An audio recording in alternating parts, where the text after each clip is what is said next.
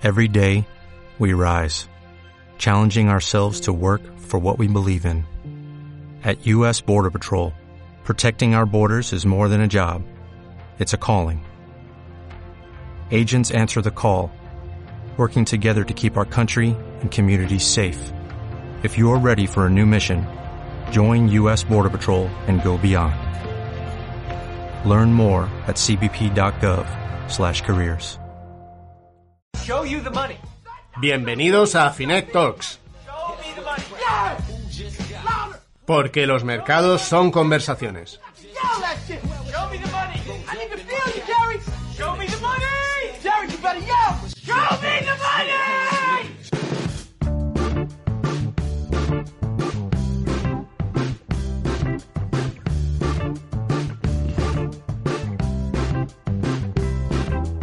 Ahí las universidades, cuánto hemos aprendido ahí, ¿eh? Cuánto hemos aprendido, madre mía.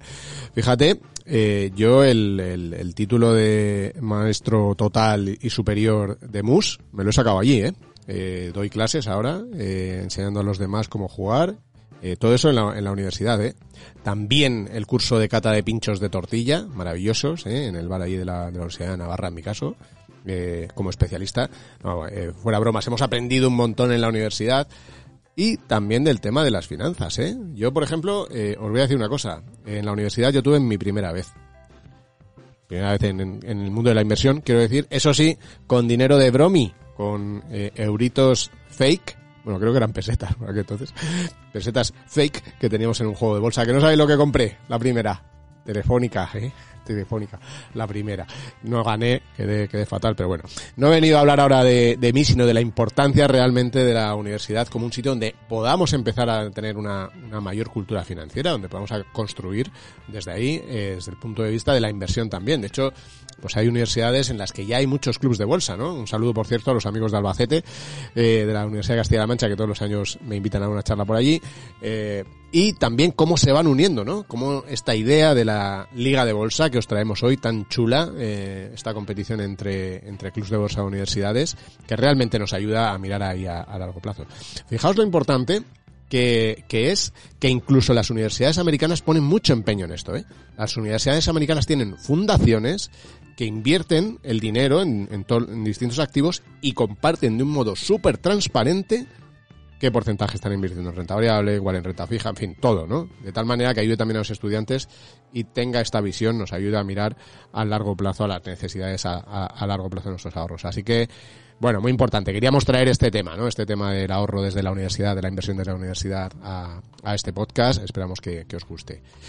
Ya sabéis que Finect Talks, este espacio, lo hacemos el, el equipo de contenidos de Finect, ¿eh? que estamos aquí ya todos listos. Asun Infante, Sara Rivas, Antonio Villanueva, que también lo produce, y servidor Vicente Baró.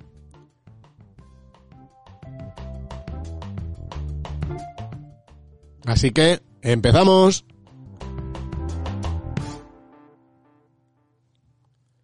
¿Qué pasa, Antonio? ¿Qué pasa, Vicente? Menos mal. Menos mal que estás aquí ya, joder. Buah, Menos mal. buah, menos mal porque os dejo los mandos del podcast una semana y esto lo llenáis de oscurismo a tope. El piquito, el piquito de oro, madre mía. Eh, sí, sí, la verdad es que fue- así, así fue. Pues no, no me oculto. No, no, total, pero es que además, eh, eh, eh, Sara, Asun, que tal, fuisteis cómplices del tema, ¿eh? El, el cenaoscurismo total en este último Bueno, a podcast. medias, a media, Vicente, porque yo traje, encaminé un poco la balanza a tu favor y traje multimillonarios. Sí, sí, a tu favor, dice. Yo le gustaría. Al favor de los... No, aquí, aquí lo que manda el productor, que manda cuando tú estás y cuando no estás también. Sí, sí, está bien que, que hicieses ese guiño los que somos eh, multimillonarios. Pero te molaron los consejillos, ¿no? Que dimos con Samuel y demás. Eso muy bien, ¿eh? Eso sí que está bien porque los estoy aplicando, de hecho. ¿Cómo? El tema del, del jabón. Del ¿Ah, sí? sí. Ese del jabón de que coges, te terminas la ducha y te llevas el gel y te pones a lavar los platos con el, con el gel y el Luego nos champú. cuentas. Ah, ah, Eso Samuel decía que estaba guay. Está que está el mismo principio activo y todo. Joder. De momento lo que no voy a hacer es poner el, el Fairy en la cabeza, ya te lo digo. Eso todavía no. Al, al revés sí. No, estuvo muy chulo y oye, está bien, está bien. Eh, Oye, ¿os ha gustado? Enhorabuena por el programazo que hiciste. Y veo que, os- y veo que la- Vicente, Vicente, lo del Fairy es por si acaso te quedas calvo. si lo utilizas. ¡Oh! oh! ¡Bum, bum! Recibida, encajada. Mr. Proper. el José Juan de Finestor, Ah, no, vamos el a llamar. Mr. Proper era otra cosa. Eh, El sí. Proper era otra marca, ¿no? Sí. Sí. Madre mía. ¿Por qué? Por- eh, ¿Y por qué has dicho lo del Fairy Calvo? Ah, era... No, no, pues nada. Segu- seguramente no. O sea, no, no tiene malicia ninguna. Proper, ¿no? El de que no... Bueno, no sé. Oye, Dal, una cosa os iba No, a hombre, decir. por el hecho de dices, no, no voy a utilizar el Fairy en mi cabeza. No sé, Mm. pues imagino que será por si se te queda un poco grasiento el pelo o por si se te cae. Pero que La tía no sigue hurgando, ¿eh? ¿Te has dado cuenta? ¿Te has dado cuenta? Tiene algo ahí dentro. Aquí va a haber algo, ¿eh? Esto es, esto es un inicio de una guerra. Eh, Oye, si, si, queréis, si queréis ver más disputas como esta, por favor, suscribiros. suscribiros al podcast. Somos más de 8.000 escuchando estas, estas estupideces. bueno, eh, Antonio, eh, eh, Sara y yo vamos a escuchar atentamente este podcast porque habla de los que sois jóvenes. Y cuént- cuéntanos un poco de... Ahí, ahí está de vuelta, ahí está de vuelta. Pero es que la diferencia es que yo sí que soy joven y tú no. Tú no tienes pelo. En fin, eh, bueno, ya, ya, ya, paz. lo, lo dicho, lo dicho. Muchísimas gracias a todos por habernos escuchado el anterior podcast sin Vicente y pues, espera- esperamos que sigáis escuchándolo con Vicente también, ¿eh? No, no, que, no, se- que no se nos ofenda. Oye, que os lanzo, vamos a hacer un, un reto aquí en, eh, en público, en directo, me comprometo a este reto. Qué miedo me dan estas cosas. Un reto. Ahora mismo, ¿qué estamos? En unos 8.000 seguidores, ¿no? Sí. 8.000 seguidores. ¿Qué estamos? En unas 80 valoraciones, valoración arriba en Apple Podcast, ¿no? Sí, Venga. más o menos. Si para el 1 de marzo que es mi cumpleaños, falta un mes y una semana. Si para el 1 de marzo que es mi cumpleaños hemos llegado a 10.000 seguidores o a 100 valoraciones en Apple Podcast, os invito a comer un día. ¿A los oyentes o a nosotros? A- al equipo y a, a- a los oyentes, como os voy a mandar ahí una invitación a cada uno a comer, y un, embra- un abrazo muy gordo y un agradecimiento muy fuerte a, a vosotros, así, para que mováis más, para que, Ah, vale. para que promováis el asunto y, y para animar también a vosotros, ¿eh? Porque, porque fíjate que les veo cara de que comen poco. Entonces, darle ahí a seguir, si os gusta esto, darle ahí a recomendar y a las cinco estrellitas si os gusta, porque así se van a alimentar y se van a nutrir eh, eh, gracias a vuestra acción. Me alegro que, que tengas esta motivación Un reto. hacia nosotros, porque, porque lo que traigo hoy no es muy motivador. Ah, no. No, la verdad es que no. Eh, eh, Este podcast va a ir de, de jóvenes universitarios invirtiendo, jóvenes y la inversión. Y los datos que tenemos últimos, pues la verdad es que no, no son muy halagüeños. Eh, son, son Son pocos, y chunguis. son pocos y cada vez por desgracia menos. Mm. Pero aquí estamos intentando reflotar eso. A ver, os cuento un poquito con el tema de. Ya sabemos que el tema del desempleo juvenil es de casi de un 40% más o menos entre, eh, eh, entre los jóvenes. eh, pero es que, aparte de eso, el tema de la riqueza entre los jóvenes está de capa caída. Eh, según el estudio de la Fundación Civismo, que sacó a finales de 2020 con datos de Banco de España, eh, la riqueza neta de los jóvenes de 35 años ha caído de los 84.700 euros que había en 2005 Ujú. de media hasta los 5.300 euros en 2017. Es decir, un 93% de caída en, en nada, en 12 Madre mía, años. ¿Esto cómo puede ser? ¿Tanta caída? Pues a ver, eh, Porque el paro no es que estuviera mucho mejor tampoco hace unos años, ¿no? Eh, bueno, ha ido, la, hombre, no, Ha ido empeorando, pero también estaba en unos Sí, niveles más o menos, exactamente. Pero, hombre, en 2005 había mucho menos paro que ahora, es cierto, Mm. en juvenil, pero, pero no, no se, se explica por ahí una parte y la otra parte, pues lo podréis imaginar, ¿no? La vivienda. La vivienda. El, que, creo que decían un 50 o 60% de, la, de esta caída se explica porque Mm. eh, en la, la- en 2011 un 69% de los menores de 35 años poseía una vivienda. Seis años después, Por ejemplo, yo. Yo. ¿Tú lo poseías? Sí. 2011. ¿Y eras men- Bueno, tenías menos de 35 Pues ella, años? lógicamente, con hipoteca, pero sí, sí, tenía menos de 35 años. Bueno, pues en, seis- en solo seis años, de 2011 a 2017, este porcentaje pasó del 69% al 41%. Fíjate. O sea que, eh, y esto en 2017, me re- a lo mejor ahora ah, en 2020 seguramente esté más bajo aún. Claro, pero es que, eh, eh, o sea, tiene los dos lados. Hace, yo estoy pensando en el boom del de, eh, el mercado inmobiliario en España, que todo te llevaba a comprarte una casa. Tenías la cuenta vivienda, eh, no sé qué. O sea, todo estaba organizado para que en cuanto hubieras ahorrado un poco, te metieras en la hipoteca. Claro. Eso es verdad, o sea, eh, en, en el lado, desde luego en el lado del paro ya lo hemos comentado, pero en este otro también había un, ex- un exceso a lo mejor de demanda y de compra de casas que a lo mejor gente que igual no... Y luego ahí estuvieron los desahucios de gente que no podía pagar las hipotecas porque perdió el trabajo también. Pero bueno, en fin, eso. Yo, yo lo que viene a decir, aquí a decir Vicente, o sea, esta sección me la he montado para, para quejarme. Ah, muy bien. Muy propio, ¿no? Sí, muy propio de los millennials, ¿verdad? O sea, como, como millennial y hablando de jóvenes, pues, pues quejas. Mm. Eh, pero es que es cierto, o sea, me, me- estoy harto de oír, de oír del- que los jóvenes de ahora es que solo prefieren viajar y las experiencias, Mm. Más que esforzarse para conseguir una vivienda, familia estable, etcétera. Luego otro topicazo también, es que ahora no queremos poseer, es que nos gusta el uso, nos vale con alquilar las cosas y no hace falta que las tengamos. No gusta ser propietarios, Antonio, no gusta eso. Eh, es cierto, es cierto que ahora es verdad que el, te- mm, el mundo va a otro ritmo, ok. Pero, pero es que es mentira, es que mentira, que nos sigue gustando ser propietarios y si queremos seguimos queriendo tener cositas.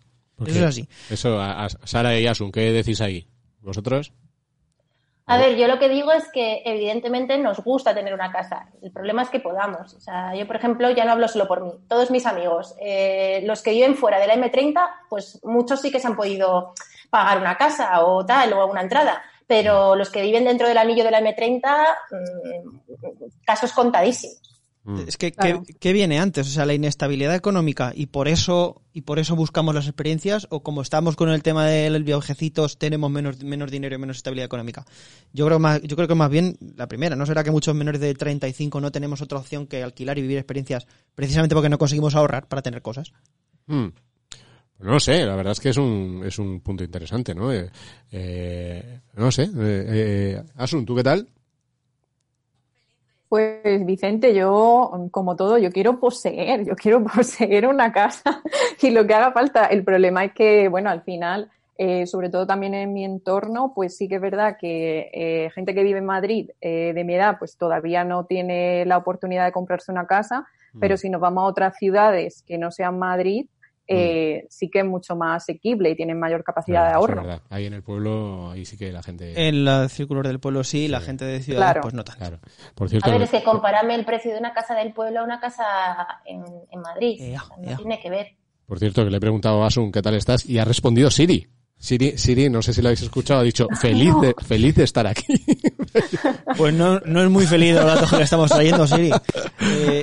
El- además es que en el propio estudio eh, había un, un dato que lo quería traer porque si no reviento también, que venía del, del CIS, que de vez en cuando pues hacen cosas bien, a veces. Alguna, ¿no? A veces, algunas veces pues hacen algún estudio Ah, que está chulo. Es decir, es una pena porque siempre ha sido una encuesta muy reputada, lo que pasa es que nos la estamos cargando poco a poco, pero... Pues una encuestita que tiene de Jóvenes y Vivienda, que sí que está muy bien, eh, decía que el, eh, en 2019 el 45% de las personas que están de alquiler no dispone de suficientes ingresos para comprar vivienda propia. Mm. Y es más, el 81,8% de los entrevistados que están de alquiler decían que preferirían, si pudiera, tener casa y no estar de alquiler. Con lo cual, ¿qué es eso de que queremos Claro. estar de alquiler todo el tiempo? Yo te digo una cosa, cuando hicimos Asesor Top en, en eh, ¿qué fue? ¿Diciembre o noviembre? Ya no me acuerdo, noviembre. Cuando hicimos Asesor Top en noviembre, este concurso de asesoramiento financiero, que poníamos tres perfiles para que los asesores hicieran propuestas, un perfil que buscamos era el de joven que quería comprarse una casa. Y nos llegaron una barbaridad de gente que quería recibir propuestas de asesoramiento para eso.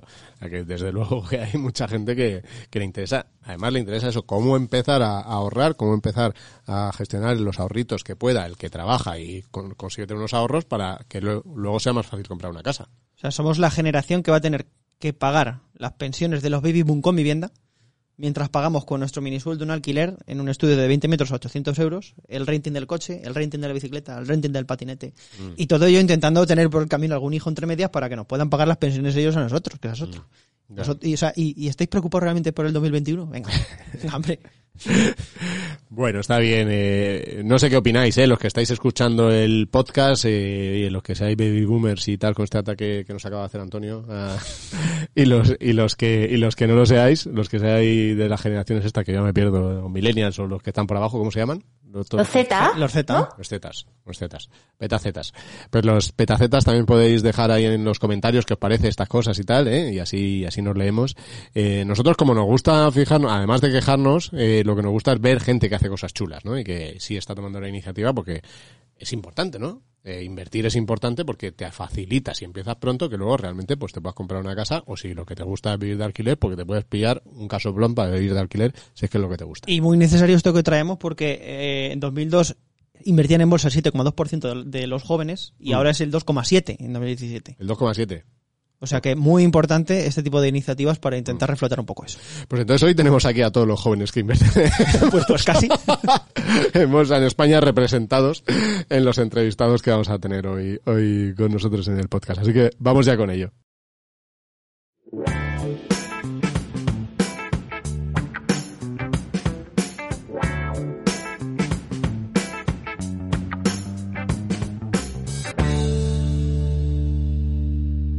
Ya que se estrenó la semana pasada haciendo las entrevistas él, eh, Antonio le ha dicho que se apunte también a esta, que además son medio amiguetes o, totalmente amiguetes. Antonio, preséntanos a los invitados. No, yo no te, lo hagas, es la segunda vez que estamos aquí, ¿eh? No, no me hagas hacer esto, que le estoy cogiendo gustillo y eh, tenemos por aquí esta semana, es que ya hablamos de entrevistarlo hace mucho tiempo porque el proyecto nos parece súper interesante y ya tenemos por aquí a, a Marco Collado, socio y coordinador de la Liga de Bolsa Universitaria. ¿Qué tal, Marco? Bueno, muy bien, encantado, Antonio y, y Vicente, encantado de estar por aquí. Bienvenido a, a este tu podcast, eh, Marco. Sí, sí. Y veréis que hay otra personita también por aquí, eh, se llama eh, Nicolás González, es director de inversiones de PG Investment, que es el equipo que ganó eh, la anterior edición de Liga de Bolsa, que ahora os contaremos un poco de qué va. ¿Qué tal, Nicolás? Hola, buenas, ¿qué tal? Bienvenido, Nicolás, también. Oye, un placer teneros por aquí. Ya sabéis que nosotros las iniciativas, eh, precisamente, que, empiezan ya desde jóvenes, ¿no? A, con, a, realmente a buscar rentabilidad para su dinero y tal, nos encantan, ¿no? Que pensamos que es lo que necesitamos. Ya sabéis, ahí el billón de euros o, o por ahí que tenemos en depósitos, la cantidad de gente que tomando malas decisiones. O sea que, eh, oye, yo para empezar, para la gente que no que nos conoce todavía, eh, Marcos, ¿qué, qué, ¿qué es la Liga de Bolsa? Cuéntanos un poco cómo surgió esto, eh, los equipos, en fin, ponnos un poco en situación. Pues eh, esto es una iniciativa que empezó un poco pues como un juego en la Universidad Carlos III en, Madrid, en la que uno de los socios de Liga de Bolsa, Alejandro, y otros eh, socios que ya no están en el equipo porque ha cambiado con el paso de tantos años y al iniciarse con un, con un proyecto tan amateur, pues decidieron en la universidad eh, crear un club de inversión para aprender de bolsa y, que no los engañara, lo que, que, decimos que no te acaba engañando el banco como pasaba mucho y que había mucha polémica por aquellos años 2011, 2012 en el que pues tuvimos lo de las eh, había lo de las hipotecas multidivisas, lo de las las preferentes, todos estos temas, y por la necesidad pues de aprender de este mundo que, que a la vez es apasionante y decidieron crear un club de inversión. Les fue bien, eh, les gustó la experiencia, aprendieron un montón y dijeron, pues al año siguiente, ¿por qué, por qué no compartimos esta experiencia con otras universidades e intentamos montar eh, una pequeña liga? Ponemos un bote y el que gane, pues que se lleve el premio, como hacemos con multitud de cosas, como con el comunio o con otras cosas. Mm. Y gustó la experiencia, al año siguiente se volvió a hacer, en el, en el, segundo año había cinco equipos, en el tercero hubo diez y este año tenemos unos 40 equipos participando en la liga, es la, eh, a ver si no me equivoco, eh, estamos en la octava edición, ahora mismo. Estamos en la octava edición, ya son muchos años. Y ya sí que es un proyecto profesional desde, desde hace unos cuatro años, lo que vendría a ser la, la cuarta edición más mm. o menos, en la que ya pues nos dimos de, de, alta como empresa, empezamos a poner premios más importantes, empezamos a buscar patrocinadores para la liga y básicamente consiste en una competición de inversión en, lo que, en la que los estudiantes eh, se inscriben en la modalidad de club, compiten durante un año entero, ellos invierten, que es lo más importante, creemos nosotros, su dinero real, no es una competición en simulado. Creemos que si quieres aprender a hacer algo lo tienes que hacer de verdad, no, no tienes que hacer jueguecitos, simulaciones, porque al final te lo tomas a broma. Y, eso es, en definitiva, una competición en la que gana el equipo que, obtiene mayor rentabilidad. Luego, asociado a esto, pues hacemos formación, hacemos eventos y nosotros intentamos desde, eh, desde Liga de Bolsa un poco inculcarles el, el, que vayan a formarse con profesionales de verdad, que, que huyan de todos estos vendehumos que, por desgracia, rondan, ronda este mercado, como, como muchos otros, pero nuestra función desde Liga de Bolsa es ponerles la infraestructura para que hagan esa primera eh, inversión en equipo y de manera, de manera responsable. Bueno, Vicente, ojalá hubiera pillado yo esto en mis épocas mozas de la, de la universidad. Me hubiera gustado bastante, ya que me gusta el tema común y eso, y tal, pues encima picándote de inversiones y con un dinerillo con otras universidades, eh, sería una maravilla. Oye, Vale, estarías en segunda, de todas formas, Antonio, habrías bajado ya. Es posible si hubiera... Ya, no Hubiera- sé cómo va la, la liga, si hay, si descensos y ascensos, eso no lo sé, pero bueno. Sí, sí, sí, perdona. Igual con... cuare- con- ¿Hay al- de ascensos a ascensos? Porque con 40 equipos... No, no, de momento no. El objetivo es aprender la, la rentabilidad secundaria. No descendemos a nadie de división. Vale, vale. Oye, ¿qué equipos ganaron la anterior edición, por cierto? ¿Qué universidades? ¿Cómo le fue a la Carlos III, que por cierto representamos por aquí Sí, algunos? Pues eh, la Carlos III es que sucede una cosa y es que la Carlos III hay tanta gente que tenemos que hacer diferentes equipos. Por ejemplo, este año hay cinco equipos distintos. Hay unas 70 personas de la Carlos III participando. Pero el año pasado creo que quedaron más o menos, eh, hicieron poca rentabilidad. Quedaron más o menos ni ganaron ni perdieron mucho. Quedaron como en mitad de la, de la tabla prácticamente los tres equipos que creo que había el año pasado. Y el club que ganó el año pasado pues es el equipo de Nicolás, que seguro que os lo cuenta él, el mejor. Ellos quedaron en primera posición con PG Investments, que son de la Politécnica de Madrid. Hicieron un 31% de rentabilidad, creo recordar, o algo, o algo más. Y, y bueno, que os cuente el, qué tal fue el año, cómo fue la experiencia. Bueno, antes de nada, enhorabuena, Nicolás, eh, por, por, la, por la victoria del año pasado. ¿Qué te, qué te llevó a ti a, a inscribirte a, a la Liga de Bolsa esta? Yo llevaba un año invirtiendo con, con Alejandro, mi hermano, y otro chico de, de la Politécnica, Fernando. Y como nuestra inversión eh, individual no nos iba mal, invertíamos con una cuenta colectiva también los tres. Y luego vimos esta liga de bolsa y pensamos que era buena, una buena oportunidad de medirnos con otros clubes. Y así veíamos también un poco si lo que creíamos que era una buena rentabilidad era realmente buena o era buena porque no teníamos un referente para medirlo. Bueno, Oye, Nicolás, y, y perdona. Sí, sí, dale. Sí, bueno, yo creo que también el premio de 3.000 euros también llamaba a, a apuntarse a la competición, que, Ah, sí, que sí. ese es el premio que se lleva el club que gana. No, El pero esto detallito. lo típico ahora del dinero no es lo importante, lo importante. oye, oye, eh, Nicolás, pero ¿cuál- cuáles, ¿cuáles fueron un poco las claves? Cuéntanos ahí, porque ya decías que a vosotros os iba bien en vuestra cuenta personal, ¿no? Esto al Sí, final bueno, es una auditoría pública de la forma en la que, uno invierte también.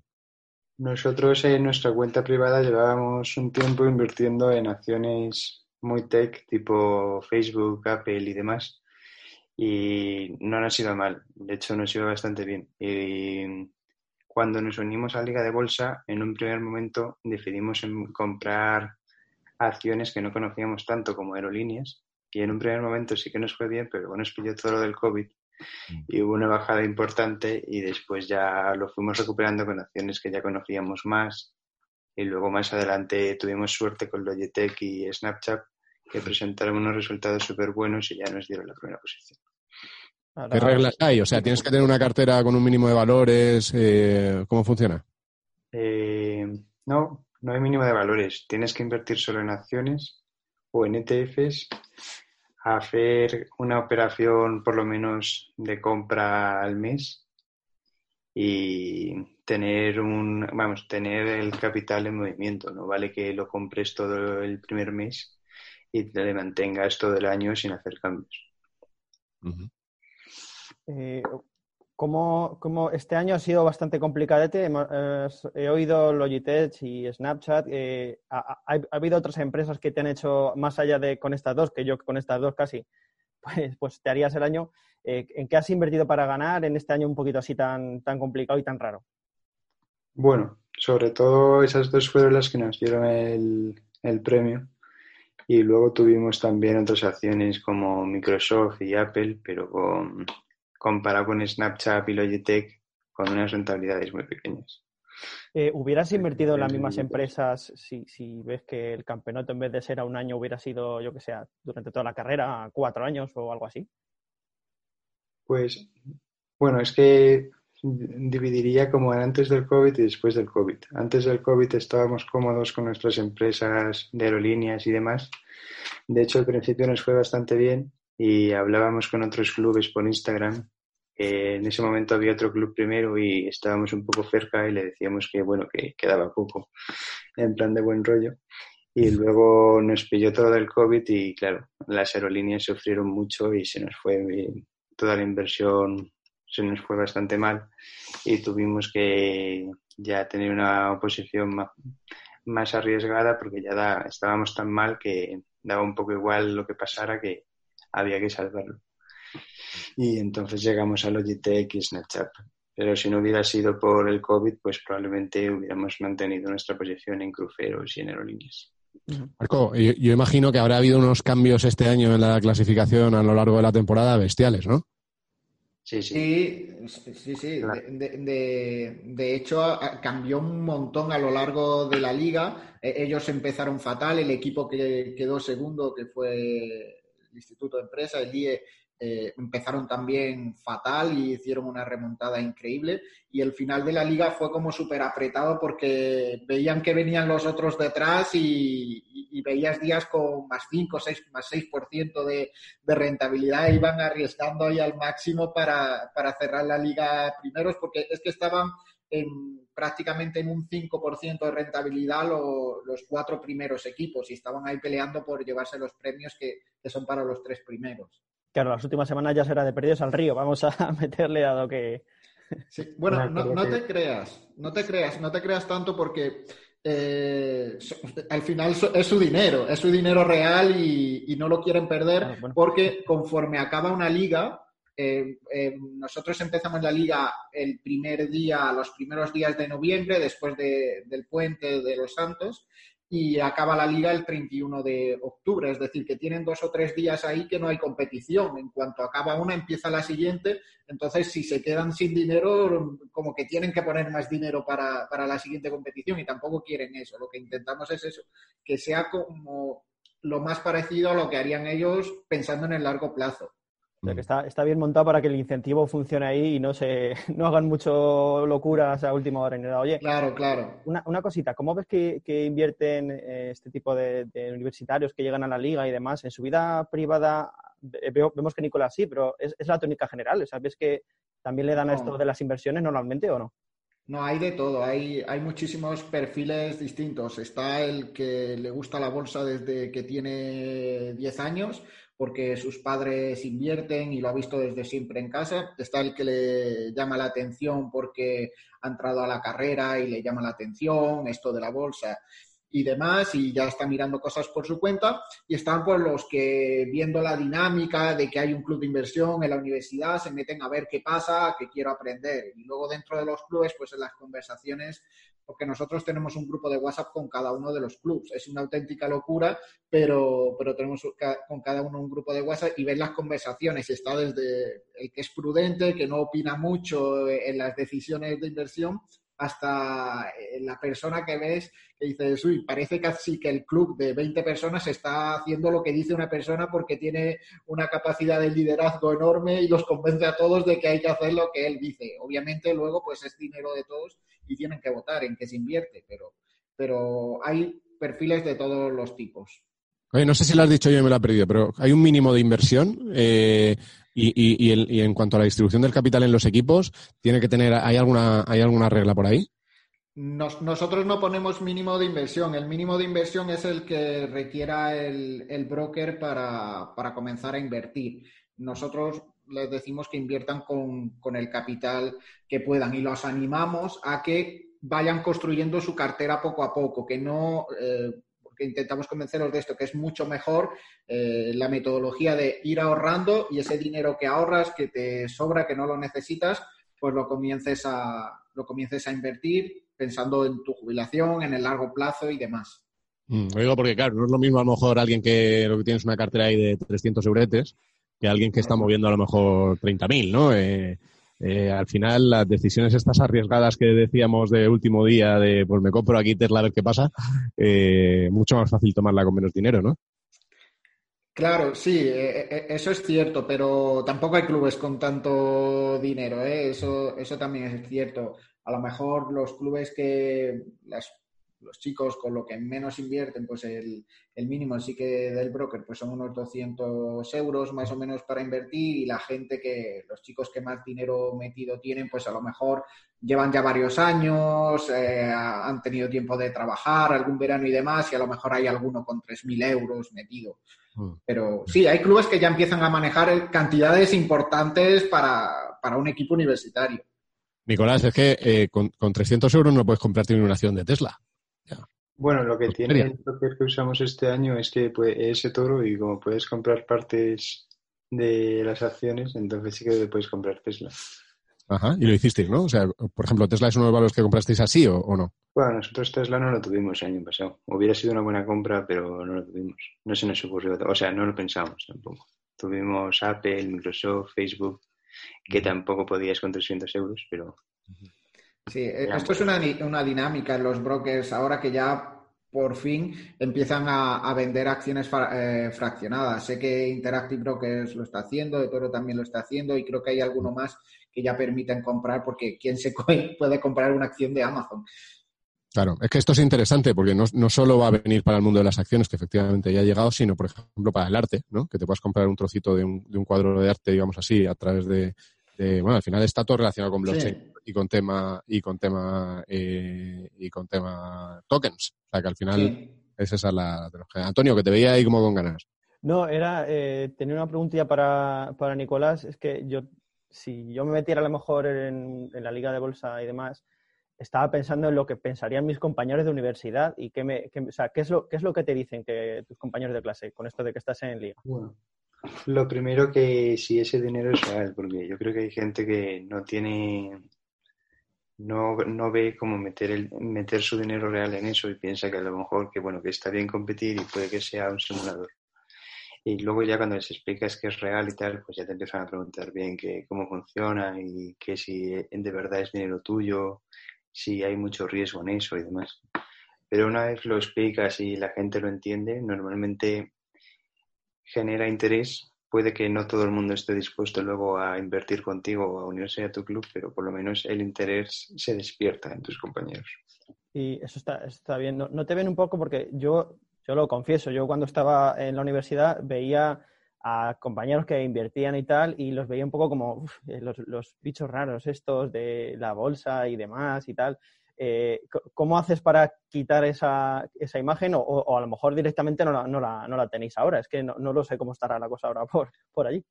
Bueno, yo por lo menos no lo he tenido porque en primero de carrera tuve un profesor que animaba a todo el mundo a meter en bolsa y prácticamente eh, te convencía para invertir en bolsa. Entonces, como luego eso no lo hice yo en primero de carrera, pero como todos venimos de haber estado con ese profesor o de haberle conocido, entonces ya no tenías esa, ese estigma que quizá tengas si no hubieras tenido ese profesor. Entonces ya está, estaba mucho más abierta esa opción. ¿Y qué le, dirías a, qué le dirías a todos esos así que te miran un poco, eh, a- que, que no se deciden a ponerse a invertir, que no tienen mucho dinerillo, pero, pero que se están medio interesando por esto? Yo les diría que inviertan, que como decía este hombre, el mejor momento era haber invertido hace cinco años y el segundo mejor momento es invertir ahora. Puede que no tengas unos resultados extraordinarios, pero seguro que mejor que no invirtiéndolo los vas a tener. Así Vicente, que perdona, que te he cortado antes, Vicente, creo, y estoy... eh, no, No, no, no, yo- quiero mucho. ¿no? Yo que había hecho, la- ya, ya que había hecho, digo que, eh, que si quiere eh, Nicolás responda o no, pero vosotros, ¿en qué nivel de panoja os movíais en la, en la cartera? Que diríamos broncano, o sea, ¿en qué niveles de inversión estáis? Eh, que- no, o sea, no entiendo muy bien. Sí, que, ¿en qué volumen de inversión estáis? Eh, ¿qué, qué activos bajo gestión tenéis? Ah, bueno, ahora poco. No, eh, tenemos eh, invertidos como unos 1.700 dólares, pero luego tenemos ahorrados para invertir, sí, más adelante, en plan no para no meterlo todo de golpe, eh, otros 2.000 o 3.000 euros. Que si fueran- vamos, que los iríamos metiendo, pero más adelante quizá. Oye, Marco, tenemos que ir terminando ya casi. Eh, ¿hay, hay, ¿Hay Barças y Madrids en esta liga? O sea, ¿hay equipos que regularmente están ahí arriba y, y tal a lo largo del tiempo? Pues, pues rota bastante. Sí que es que con esto lo que pasa es que la, Atletis, Atletis, que se me enfadan los del Atletis. Sí, Si vamos primero, es verdad. Y Atletis ahí.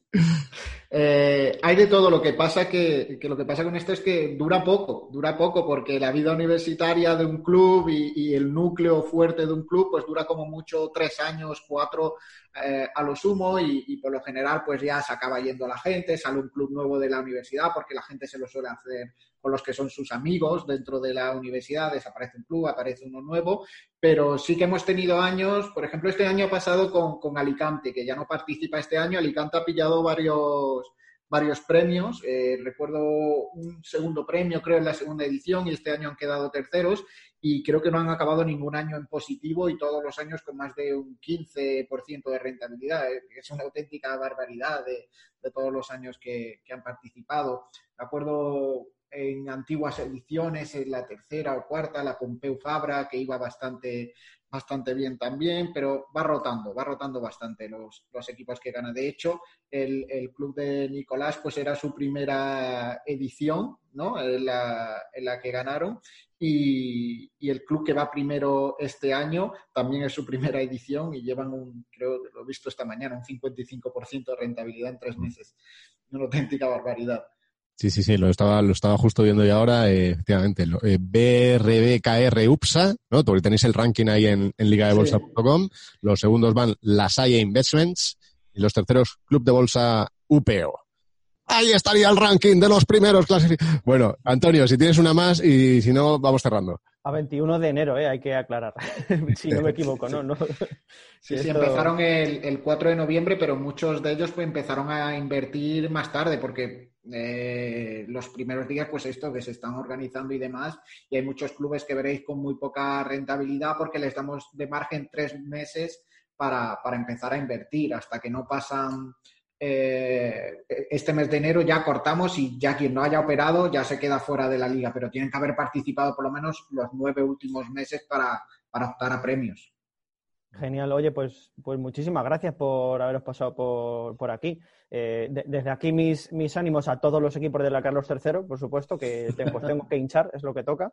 Eh, y nada, nada más, espero que lo hayáis pasado guay. Yo la, la última, ¿eh? La última Ah, y cierro. vale, pues- Esto es internacional, por lo que estoy viendo también, ¿no? Porque hay Colombia, Sí. hay México, hay... O sea, esto es mundial, incluso lo Sí, eh, este año eh, nuestro propósito era empezar a meter equipos de Latinoamérica. Eh, estamos ahí eh, esperando que empiecen a invertir, porque ha sido también un año complicado, porque ellos además llevan el año escolar es distinto aquí, empiezan en momentos distintos, además ha pillado lo del COVID que les ha descuadrado todo, todo el calendario a ellos también. Entonces estamos ahí eh, empujando para, para por fin empezar a tener ya clubes de Latinoamérica también. Fenomenal. Pues a ver si los tenemos y realmente tenemos ahí una competición universitaria global, que es una cosa, yo creo, bien chula. Oye, enhorabuena por esta iniciativa. Enhorabuena, Nicolás, ¿eh? Eh, por ese por ese primer puesto, desde luego. Eh, a, a ver si tenéis un futuro. ¿Te, te gustaría dedicarte al mundo de la gestión profesionalmente? Bueno, como de momento esto lo veo complicado, es algo en lo que no pienso. Ya cuando acabe del todo y tal, miraré más, pero de momento no pienso mucho en eso. Bueno, pues nada, ya nos, ya nos irás contando si lo haces. Eh, muchas gracias a los dos. Eh, Marco, muchas gracias, Nicolás, por, por vuestro tiempo esta mañana. A ti y a vosotros.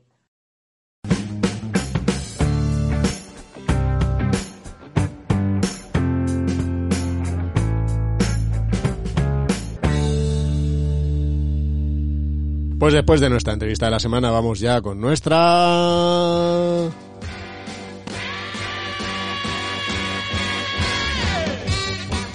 Lista. Nuestra lista. La lista de Asun. Ella viene aquí con su lista, que siempre nos trae una lista. Asun.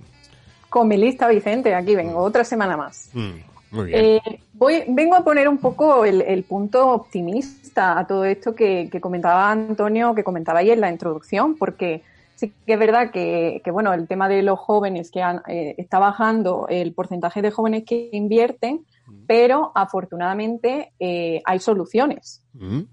Sí, sí, sí. Eh, yo, yo, eh, claro. Eso es. Y yo, vamos, es que yo tenía, cuando ha dicho Antonio me ha sorprendido. Yo tenía la sensación contraria. que Pero claro, es verdad que igual son los que yo veo, los que se mueven, es- efectivamente son los pocos que invierten. Exactamente. Es que eso es Que a lo que veces te claro. una burbujilla Claro, ahí que no. Claro, es verdad. Efectivamente. El caso es que, bueno, pues una, en, una de todas las barreras que se encuentran los jóvenes, como sabéis, a la hora de invertir, pues es el tema de, de los mínimos de inversión, ¿no? Bueno, ya sabemos que a lo mejor para, para invertir en acciones, pues puede ser más fácil, pero claro, también es más arriesgado, es eh, meter solo a- en- algo en una empresa, ¿no?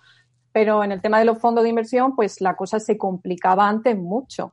Pero ahora, eh, a día de hoy, eso ha cambiado, como muchos de nosotros sabemos, y no sé si nuestros oyentes, pero bueno, si no se lo vamos a contar. Entonces, eh, bueno, pues hoy os voy a traer una lista de gestores automatizados con los que se pueden empezar a invertir desde muy poquito. Eh, ya lo hemos comentado mucho, para quienes no lo sepan, este, estos gestores automatizados o RoboAdvisor eh, son los que nos permiten invertir en cartera tanto de fondos indexados como planes eh, a, a través de, bueno, que configuran ellos previamente para distintos perfiles de riesgo y sobre todo lo interesante es que tienen costes muy, muy reducidos, Vicente. Mm, muy reducidos. Y ve- déjame que meta aquí una cuñita. Y si, lo, y si te los miras a través de Finet, igual más reducidos todavía.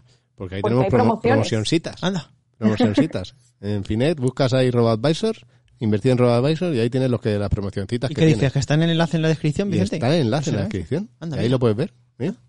Sale. Ah, se ah, pueden ahorrar, se pueden ahorrar un, un euro- unos eurillos. Oye, que no vienen sí. mal, ¿eh? Ojo. Claro, pues bueno, vamos con la lista. Eh, a ver, en primer lugar te traigo eh, uno de ellos, eh, no los traigo todos, traigo los que son un poco los más asequibles de entrada, ¿vale?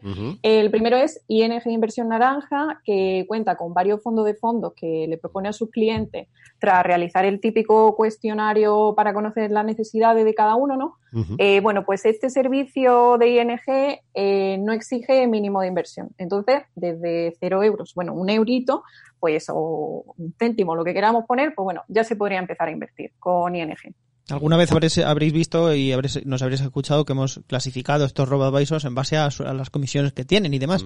Esta vez, esta vez estamos eh, mirándolos en base al mínimo de entrada. Para Para, esto. Es. Porque sabemos que los jóvenes, pues por lo que sea, como ya hemos contado, no tienen mucha renta disponible. Pero bueno, si pueden ir metiendo ahí 20, 30 eurillos, 40, 50, lo que pueda cada uno, pues Los jóvenes o, o más niños, porque yo, por ejemplo, eh, a uno de mis hijos me parece que le tengo en uno de estos fondos, que se, en una de esas carteras que se va a hablar, me parece que le tengo 200 euros puestos. Anda. los Claro. primeros que le regalaron al pequeñajo, al de un año, pues le regalaron 200 euros los abuelos, no sé qué, no me acuerdo, pues los metí directamente. ¿Sabe que los tiene? Porque a ver si te va a decir, papá, para, una, para la Play 5. ¿no?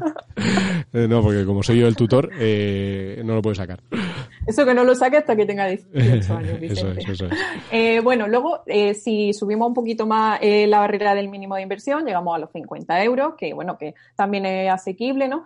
Y aquí encontramos eh, a, dos, a dos gestores automatizados, ¿vale? Por una parte tenemos eh, Caser, Ahorro, Ahorrobot, y también tenemos a FinTap, ¿vale? En estos casos, el dinero que se invierte en ambos se deposita en un seguro de vida ahorro, en concreto son eh, Unit Link, eh, que bueno, dependiendo del perfil y las necesidades eh, que tenga el cliente, pues se invierten en carteras de fondos indexados, incluso, por ejemplo, en el caso de FinTap, eh, pues pueden ser también fondos value o planes, o bueno, hay varias cositas.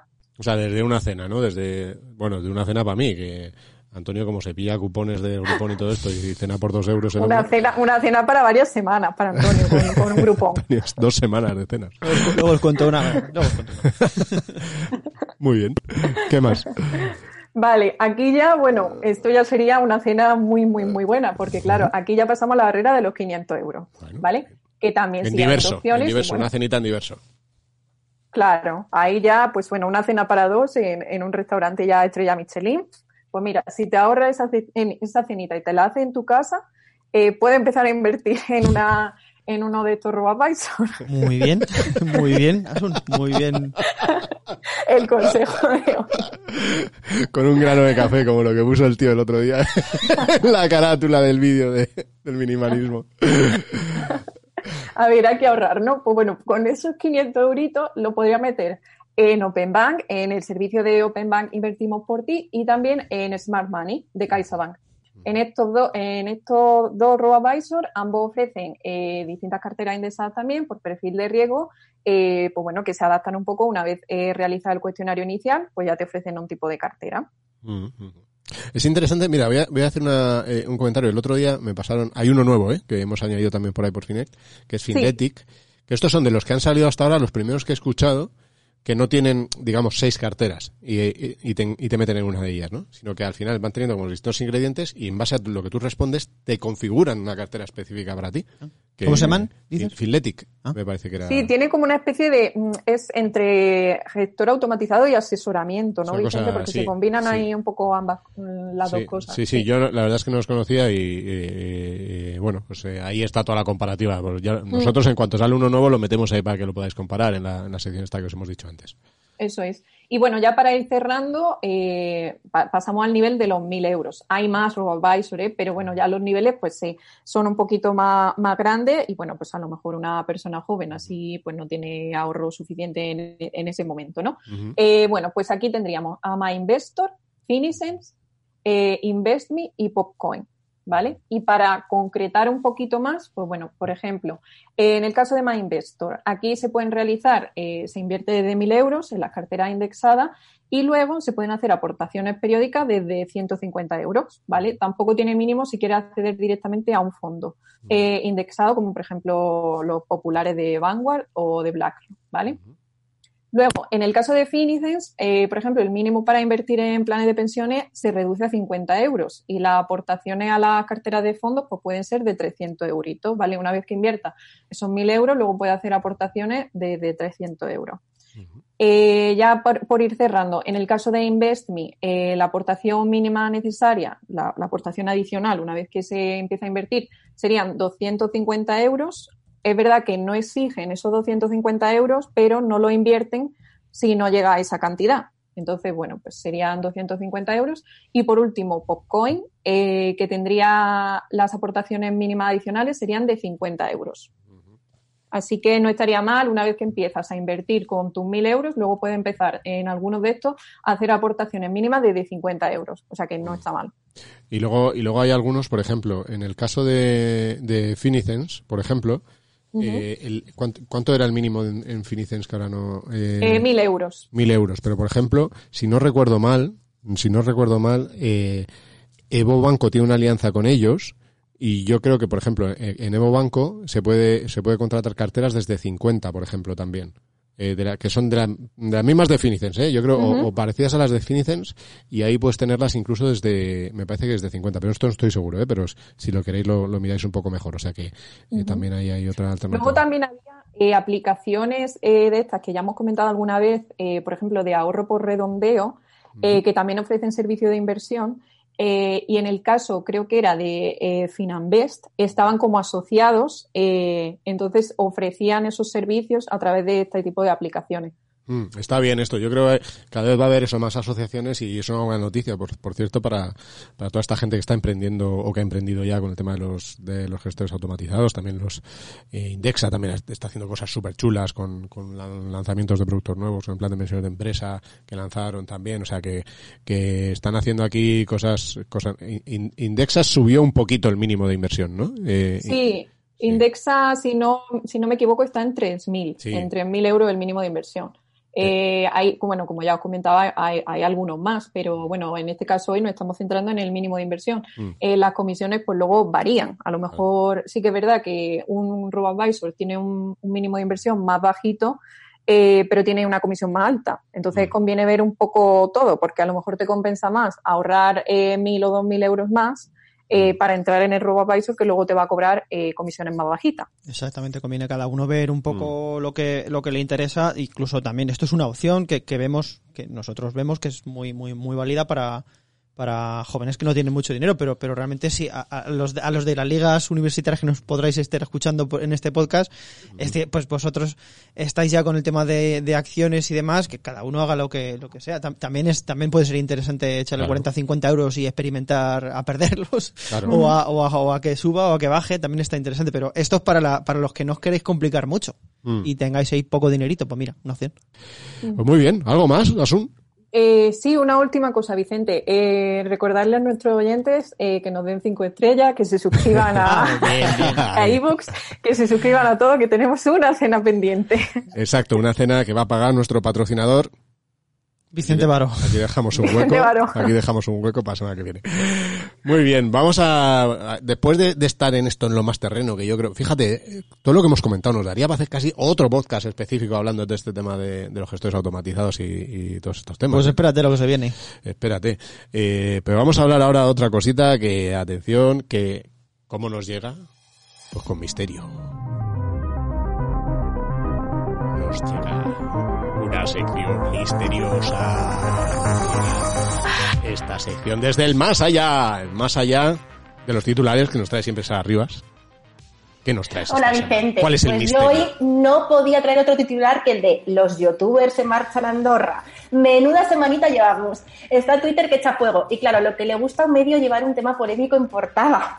En fin, vamos a ello. Lo primero, decir que esto no es nuevo. Andorra, al igual que Portugal, tienen un atractivo fiscal que deja a años luz a España. Y si estos días estamos haciendo una lista de los youtubers que hacen las maletas, podríamos hacer otra, por ejemplo, de los deportistas de MotoGP, porque hay unos cuantos. Joan Mir, Viñales, Espargaró. Pero bueno, esta semana la noticia es que el Rubius, único youtuber, por cierto, que para ser sinceros me suena de algo, decía esto. Me voy a mudar con mi señora. Ya por fin está decidido. ¿A dónde? Pues a una casa. Una A una casa muy bonita. Una casa en las montañitas y cerca de mis amigos. Como Heidi. Vale, ya sabéis a dónde va. Así que Me gusta lo de... ¿Eh? Son los códigos de los chavales. Mola mogollón. Bueno, si os habéis dado cuenta, el Rubius eh, pues eh, nombraba a otro colega suyo, Alex Bay o Alex B, no sé cómo se pronuncia esto, Mm. y es que él mismo también anunciaba esto. Yo, yo quiero irme a Andorra. Tío, me he quedado solo aquí, chavales. ¿Os dais Mm. cuenta, tío?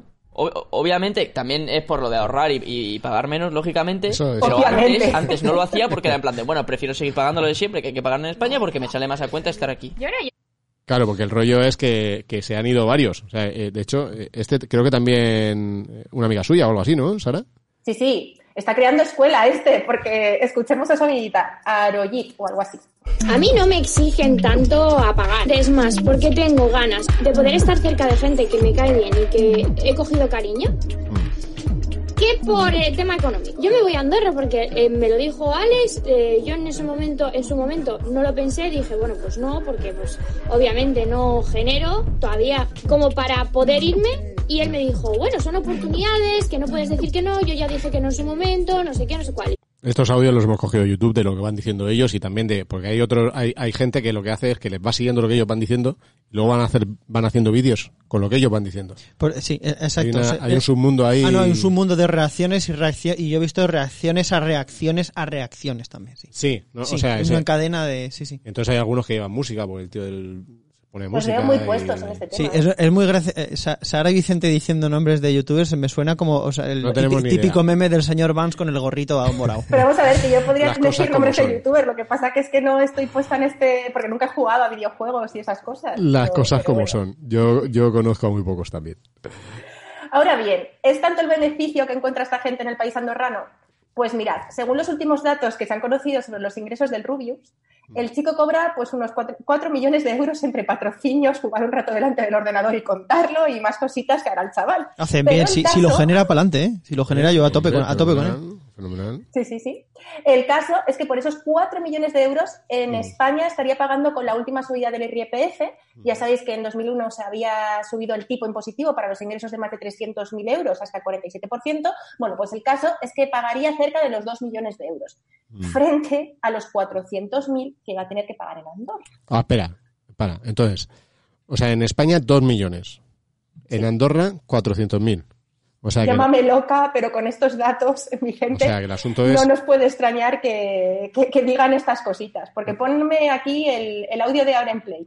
A ver, vamos a darle aquí a Play. Para el que no lo sepa, voy a explicar muy rápidamente qué pasa con Andorra. Auronplay, ¿por qué algunos youtubers se han ido a vivir a Andorra? Pues mira, puede ser por dos razones. La primera es porque le sale de los cojones y le gusta Chico. Andorra. Y la segunda puede ser porque en Andorra se pagan menos impuestos. Es así de simple. Las leyes tributarias de Andorra son más bajas, con lo cual se pagan menos impuestos. Ya está. Ya está. Ya está. Pues ya está, ya está. To- Totalmente En de acuerdo. fin. Luego hay que ver también cada uno, de, de- a ver, eh, éticamente, ¿no? Etcétera, eso es otro debate. Pero sí, sí, es cierto que si tú generas X y puedes hacer tu, desempeñar tu trabajo igual en un lado que en otro, pues, es que no sé. Vamos, Mm. no sé. Entre igual lo veo así. 400.000 y 2 millones, llámame loca, pero por poco solidario que nos parezca, no creo que a nadie le chirríe. Y esto es precisamente lo que decía Ibai. También os digo que cuando os dicen la diferencia de dinero entre Andorra y España, teniéndolo tan cerca, la verdad que asusta y te llevas un ostión. Y sé que muchos de los que criticáis a los que se van a Andorra, probablemente el 90-95% en su situación os iríais, porque es un país que está a dos horas y la diferencia de dinero es abismal. Oye, para un señor mayorzote como yo, todos estos tacos, ¿qué, qué son? Ibai salió hace poco también diciendo que él que se quedaba porque él prefería pagar impuestos aquí en España, no sé qué, tiene, tiene otra... Pero, pero comprende que haya gente que se Sí. puede ir. Yo, yo que Sí, estoy sí, muy- o sea, yo- él dice que se queda y que los paga gustoso y que además que, que con lo- la mitad de lo que cobra, pues que le basta y le sobra. Yo- Pero eso no quiere decir que no lo entienda. Escucha, yo que estoy muy puesto en estas cosas, eh, a- ayer vi un vídeo nuevo que sacó ayer él eh, con, con- hablando de- del asunto, ¿eh? Eh, comentando precisamente su posición actual. Vicente viendo Ibai, esto, el mundo se está volviendo loco. No, pero tiene, o sea, a mí me, me gusta, El rollito Es este. maravilloso, que maravilloso. La verdad es que es una pena ser tan, tan inculto en esta cosa porque, porque no, no me los conozco ni nada. Pero eh, a Ibai, como es un poco más popular y a mí me gusta mucho el deporte y tiene ahí el seguimiento este. Sí, míralo, ayer, hace 14 horas de cuando estamos grabando, ya tiene un millón de visualizaciones. Antonio, a ver cuándo consigues en un vídeo nuestro un millón de visualizaciones. Cuando traigamos a Ibai de invitado. Ibai, Ibai. si nos estás escuchando, te hacemos hueco aquí. Es, A ver, es tim- tímido Ibai. Sabemos que nos escucha, pero es tímido y no lo quiere decir. Así que, eh, bueno, dinos, dinos. A ver, dicho esto, Vicente, Antonio, expliquemos cómo es la tributación en Andorra. Mm. Eh, allí por los primeros 24.000 euros no se paga IRPF. Cero, es decir, ¿no? todos los meleuristas pues no pagan IRPF. Luego, entre 24.000 y 40.000 euros se paga un 5%. Y a partir de los 40.000, un 10%. Eso sin olvidar que el IVA en Andorra se sitúa en el 4,5 frente al 21 que, como sabéis, se va a pagar en España. Mm. En España, eh, las escalitas del IRPF, si quieres, las ponemos en el, en el enlace debajo del, del vídeo para no deprimir ahora mismo. Pero a ver, Sara, esto, eh, esta cifra está muy bien, pero a nosotros que no nos movemos en esos niveles, ¿eso cómo nos afecta? Pues a ver, es cierto que cuanto más pagas, o sea, cuanto más ganas, pues más pagas. Mm. Con lo cual, quien más lo notan son gente que tiene ingresos altos. Pero claro, claro, claro, claro que nos afectan. Y también nos ahorraríamos unos eurillos si hacemos las maletas. Sí, pero a ver, por, por, ah, por poner números, por un sueldo, por ejemplo, de, yo qué sé, 40.000 euros, que ya es una cosa majita, ¿cuánto, ¿cuánto te puedes ahorrar? Pues mira, por unos ingresos de 40.000 euros en España eh, se pagan un poquito más de 10.500 euros frente a los 800 de Andorra, con lo cual la diferencia es de más de 9.700 euros. Mm. Sí, 9.700 no está mal, ¿eh? Oye, no, probablemente no es suficiente para cambiar toda tu vida, también es verdad, eh, irte a Andorra a vivir, pero o sea, que al final es una cantidad, ¿eh? Y, y lo que dices, ¿eh? Fíjate, yo, yo hay una cosa, eh, yo hay una cosa que es importante, ¿no? Que es, esta gente que ahora se les critica mucho y tal, pero muchos llevan unos cuantos años pagando muchos impuestos aquí también, ¿eh? O sea que, que es verdad que a partir de ahora no van a contribuir, pero joder, eh, tú fíjate el Rubius, que yo creo que llevará por lo menos nueve o diez años ya con todo el lío este, lo que ha contribuido. Más que tú que yo, seguramente, en toda nuestra vida. Toda nuestra vida. Pero bueno, eh, por eso no es de extrañar que con la pandemia y el teletrabajo, ¿no? las solicitudes de residencia en Andorra se hayan disparado. De hecho, en agosto conocíamos la noticia de que varias firmas especializadas pues habían notado subidas del 60% en sus consultas sobre este trámite. Mm. ¿Vosotros qué opináis? Que estamos teletrabajando, ¿os diríais? Antonio y yo ahora mismo estamos en Andorra, o sea que... Azul, ¿tú Oja- ojalá, ojalá, pues no, Pues es no que tiene unas vacaciones en condiciones en todo 2020, ojalá. Hombre, que con esos ahorrillos, pues una, a lo mejor en un par de años, pues ya te da para, para la entrada de una casa. O sea, que me- sea una casa en las montañas. Claro. Mm. Hombre, yo creo que, yo creo que eh, muchas veces cuando se habla de subidas de impuestos y tal, se, se dicen estas cosas, ¿no? De, a ver, no sé qué, lo- los ricos. Y yo, yo creo que hasta ahora teníamos en mente todos los ricos como, yo qué sé, Messi y los grandes empresarios del país, ¿vale? Eh, y yo creo que el, el mundo este youtuber acerca un poco lo que es la figura de los ricos. Claro. Y encima es, el- es el efecto de, pues están en su casa sin hacer- eh, la gente mayor piensa, pues están ahí jugando a la videoconsolita y no sé qué. sí. Oye, pero genera, pero tienen Claro. más, pero Ibai, por ejemplo, en las campanadas tuvo más audiencia que la sexta y que la cua- y que cuatro, en las campanadas. Yo las campanadas. Sí, sí, sí, sí. En Twitch. Y, Madre y, mía. y luego, eh, eh, pues eso, que al final cuando hay una subida de impuestos, pues tienes el riesgo de que se te vaya esta gente, ¿no? Eh, oye, para empezar, fíjate que la- las arcas públicas españolas pues van a ingresar menos. van a ingresar un, un dinerito un dinerito menos. Y segundo, eh, Sí. sí, Sara, bien. No, no, no, di, di, di. No, no, y segundo, oye, el otro día se lo, se lo leía a Marcos Luque en Twitter, que yo creo que con toda la razón decía, no solo es eso, es que al final esta gente pues contrata proveedores aquí, eh, consume aquí, ¿va? no sé qué, pues toda esa gente que digamos que recibe de, de que, hay- de que haya perfiles que, que estén aquí, pues que se vayan fuera, pues también nos hace una faena. O sea que muchas veces eh, lo que siempre decimos, ¿no? El mensaje simple de subimos impuestos para que paguen los ricos, lo que acaba haciendo es que se van los ricos y pagamos más impuestos los que no somos ricos, eh, que son los que nos quedamos, ¿no? O sea que, que bueno, ahí hay que tener, hay que tener cuidado con esos mensajes tan fáciles. Lo único que, bueno, si seguimos con la idea de, de irnos, pues aquí viene la primera parte del más allá. Porque ¿qué supone irse a Andorra? Pues Mm. en la práctica, pues requiere irse más de 183 días allí. Mm. Eh, ya solo eso, para algunos puedes poner un problema, sobre todo, pues, supongamos que tenemos una familia numerosa como tú, Vicente, pues quizá no sea tan fácil, ¿no? Claro. Pero, pero bueno, es que es más, si no se puede demostrar que vivimos allí en estos días, nos, puede- nos podemos arriesgar a una multa suculenta por parte de Hacienda. Mm. Y, Y, bueno, y aquí, o eh, sea, sí, no, no, aquí fíjate, yo creo, no sé si fue con, con Shakira, me parece que fue. Es que lo leí ayer, yo no sé si lo leí en, en, en Business Insider, me parece, creo que sí. Que decían que a Shakira en su momento le pillaron, pues Shakira dice que había estado viviendo en otro sitio y había estado viviendo en Barcelona, le pillaron, por ejemplo, por el nombre de su profesora de fitness, me parece, o porque solía tener citas semanales en no sé qué peluquería, o, ¿sabes? Entonces, claro, Hacienda mira eso.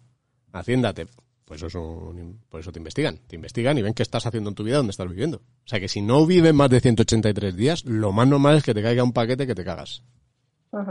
Y luego, por otra parte, Andorra y España tienen acordado que si un habitante de Andorra tiene propiedades en ambos países, pues paga impuestos donde tenga mayores intereses económicos para su actividad económica, con lo cual no es todo tan fácil.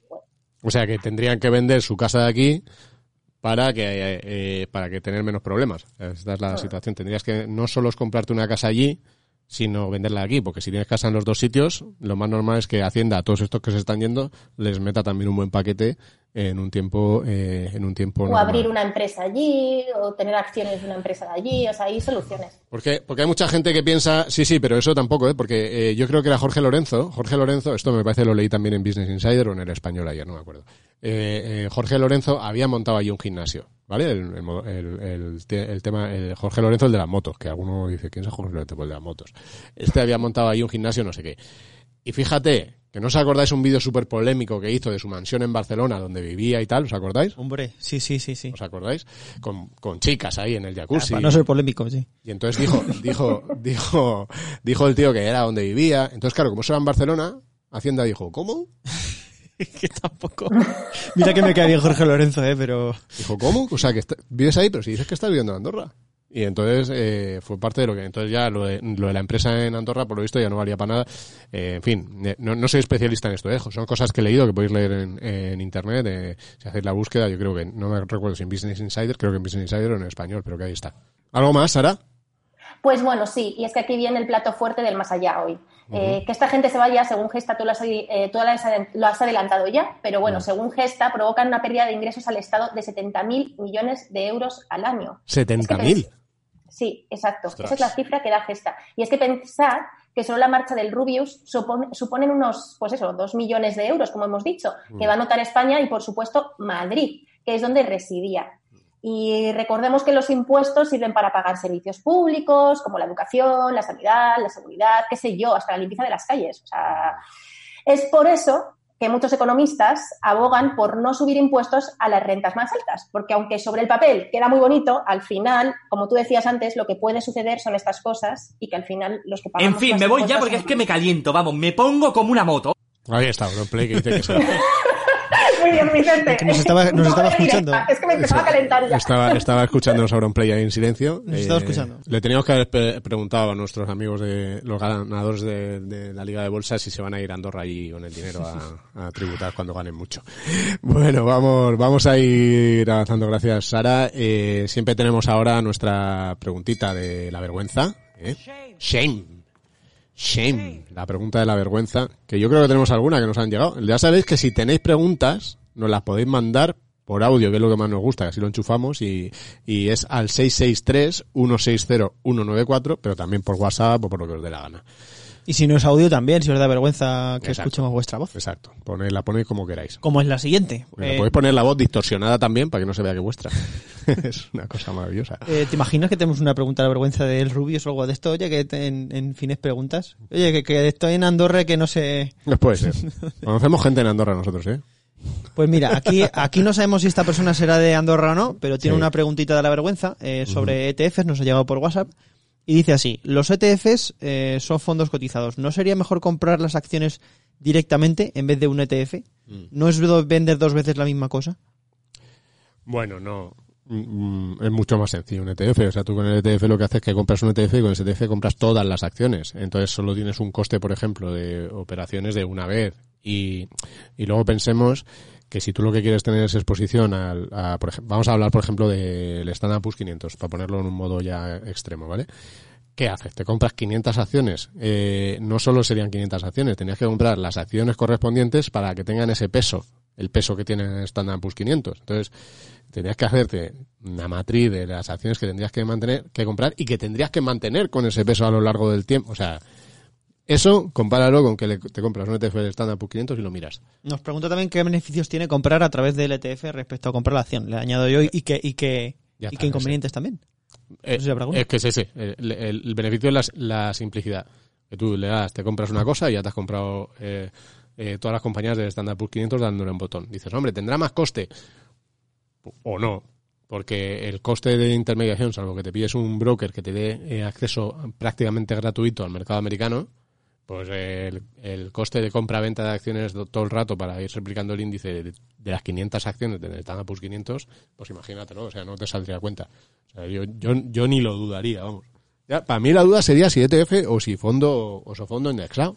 Claro. Eso ya es otra cosa. Eh, pero eso ya, si alguien lo pregunta, pues para la siguiente pregunta de vergüenza. Y creo que la, la respondimos ya en algún programa, no recuerdo cuál, pero la Puede respondimos ya. puede Pues, ser. Pero si alguien más no se lo sabe porque yo no me acuerdo, pues que lo pregunte y ya está. Así que no me acuerdo porque estoy mayor, ya sabéis cómo será. Eh, muy bien, pues vamos a ir ya con el, con el consejo del Cena Oscuras, que ya, ya sabéis que se pone ahora el, el sombrero y entra por la puerta. Nuestro consejo del Cena Oscuras.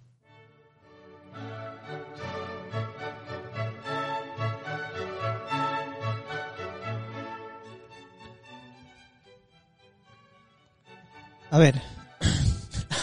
A ver, a ver qué digo. A ver, a ver qué digo.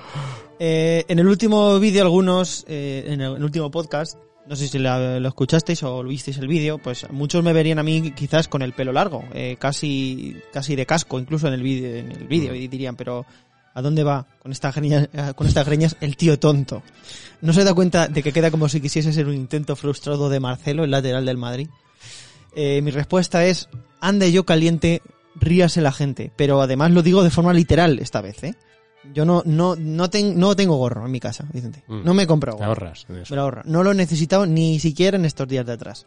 Me vale con el, este gato acostado que tengo por pelo, este recogedor lleno de pelusa, para cubrir mi cabeza de frío. En la oficina, os, os- de hecho, os- seguramente os puedan dar fe de que cuando llega el invierno me dejo el pelo crecer y luego en verano me meto una rapada que ni José Juan, el portero del Alcoyano. Gracias, José Juan, te estamos agradecidos. Cabrón. Mi consejo de esta semana es ese. Aprovechad lo que vuestro cuerpo os da para protegeros de las inclemencias del frío. Me refiero al pelo, ¿eh? No, no me vendáis lo, de, lo del CB este vuestro en Navidad con los mazapanes como un es que así necesito menos capas para salir en la calle, que no cuela. Vosotros a recoger aceituna. Oye, ¿y los señores como yo qué hacemos? Ah, Era una pregunta que iba a hacer yo ahora mismo. Vaya. Vaya, no había contemplado en eso. Pues mira, eh, una vez al año yo, te- yo me meto una esquilada importante. Os puedo, os recojo eso y lo vendo a buen Turquía, precio. Turquía, Vicente. Turquía, igual la peluca es más barato que lo de Turquía, una peluquilla. No hace falta, hombre. Si el frío es eh, un estado mental, ¿no? ¿Quién decía eso? Alguien que no ha pasado frío en su puta vida.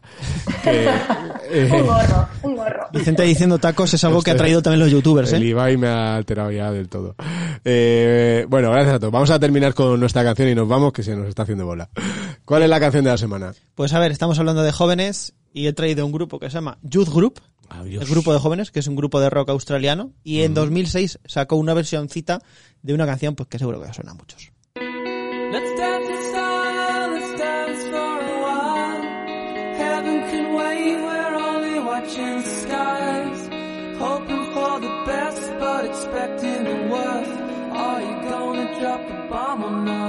Mira que me gusta la original, pero es que la versión esa está chula, ¿eh? Está bonita.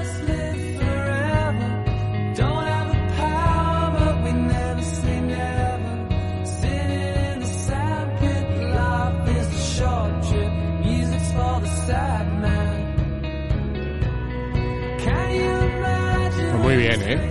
Así para terminar un ritmo suave, ¿no? Forever Young, Vicente, que es, se podría resumir a Vicente intentando meterse en el mundo de Twitch y de YouTube ahora. Forever Young. Voy a, voy a hacerme un Twitch de esos. ¿Ah, sí? Me voy a hacer un Twitch. Pues estaría guay. Sí, voy a hacer, un- no sé de qué, pero voy a hacer un Twitch. ¿De Voy a cosas? salir yo diciendo cosas. Vale. Eso es lo del Twitch. Ese- otro día os explico lo que es el Twitch. Me apunto porque a lo mejor lo dice en serio y dentro de un mes lo tenéis ahí liado. Oye, gracias a todos por escucharnos, que, que tiene mucho mérito.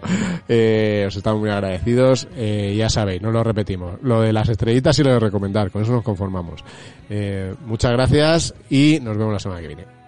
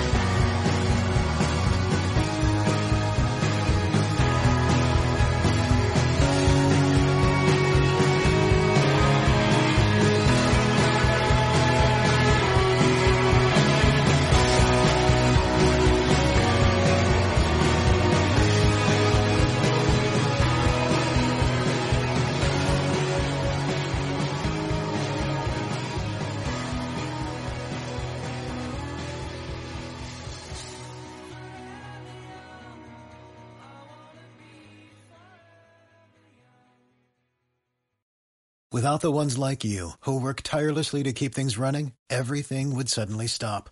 Hospitals, factories, schools, and power plants, they all depend on you. No matter the weather, emergency, or time of day, you're the ones who get it done. At Granger, we're here for you with professional grade industrial supplies. Count on real time product availability and fast delivery. Call clickgranger.com or just stop by. Granger for the ones who get it done.